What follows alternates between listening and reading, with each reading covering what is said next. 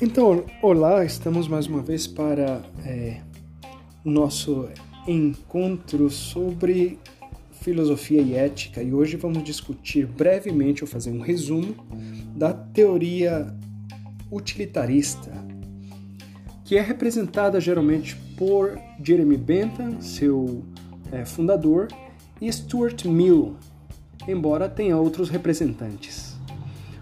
Ora, Jeremy Bentham ele viveu entre 1748 e 1832.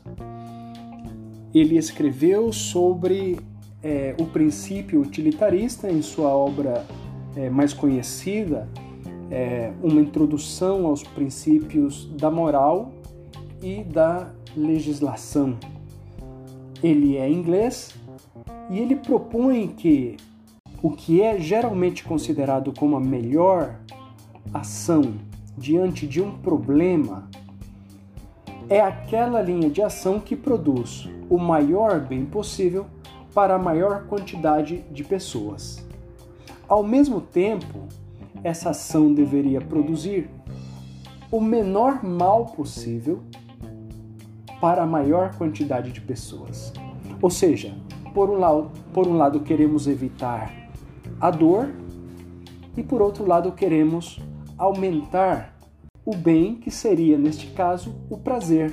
O prazer seria, portanto, é, um horizonte a ser buscado nas nossas ações consideradas éticas. Ora, está resumido assim o princípio do utilitarismo. Como você vê, o utilitarismo ele propõe que a ação moral, a ação ética, busque um bem, que esse bem seria o prazer. Agora é óbvio que não é o prazer no sentido hedonista apenas, é no sentido do prazer sensitivo, mas também do prazer como eudaimonia, ou seja, a felicidade, certo?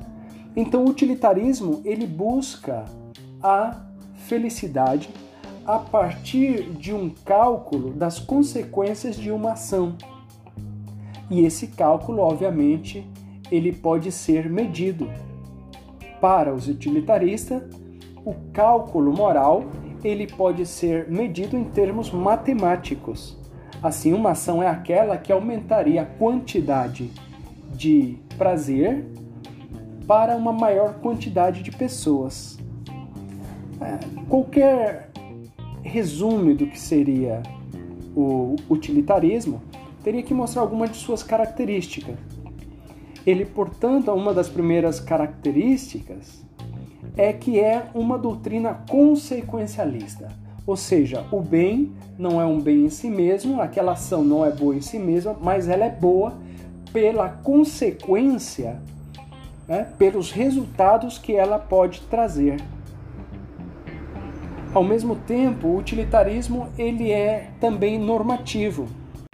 Ele procura uma ação, então ela pretende normatizar, ou seja, são morais aquelas ações que eu possa dizer que elas devem ser realizadas na sociedade e que produzirão bem, dar aquelas ações que não produzirão o maior bem possível. O utilitarismo nesse ele considera as consequências de uma ação. Utilitarismo difere radicalmente das teorias éticas que fazem o caráter de bom ou mal de uma ação depender do motivo do agente.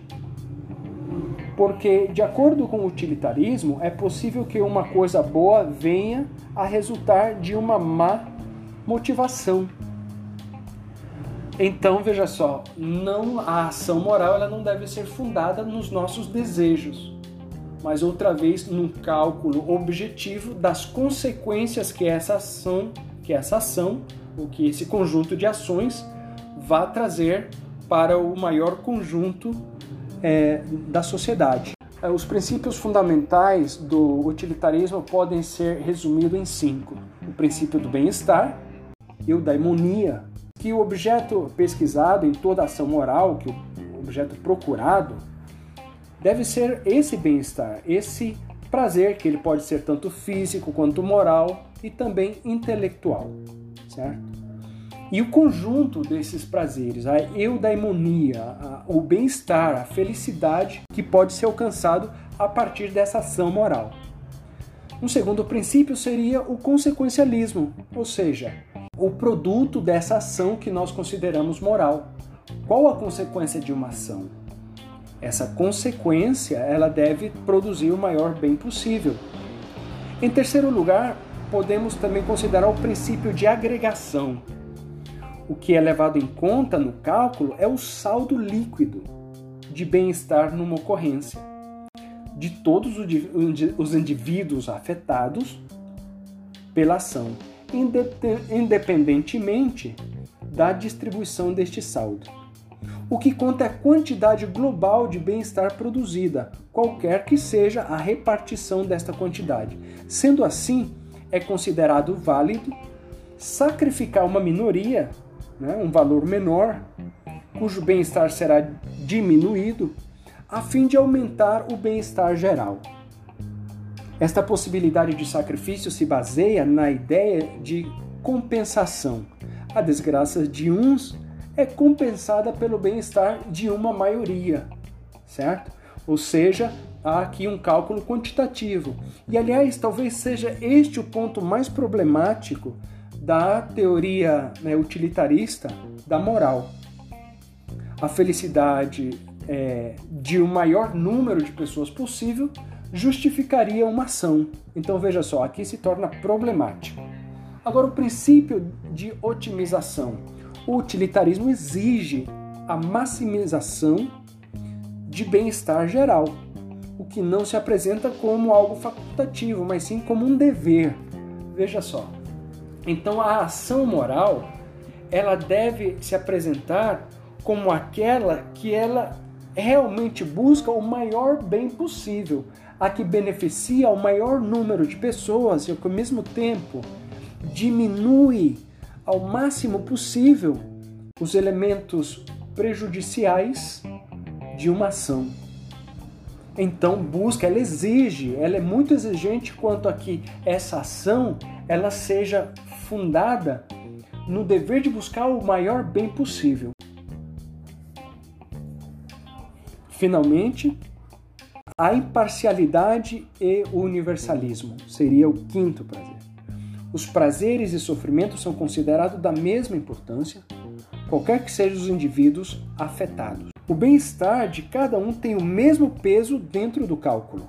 Este princípio é compatível com a possibilidade de sacrifício a princípio todos têm o mesmo peso. Ah, não se privilegia alguns, nem se prejudica a ninguém. A felicidade de um rei ou de um cidadão comum são levadas em conta da mesma maneira.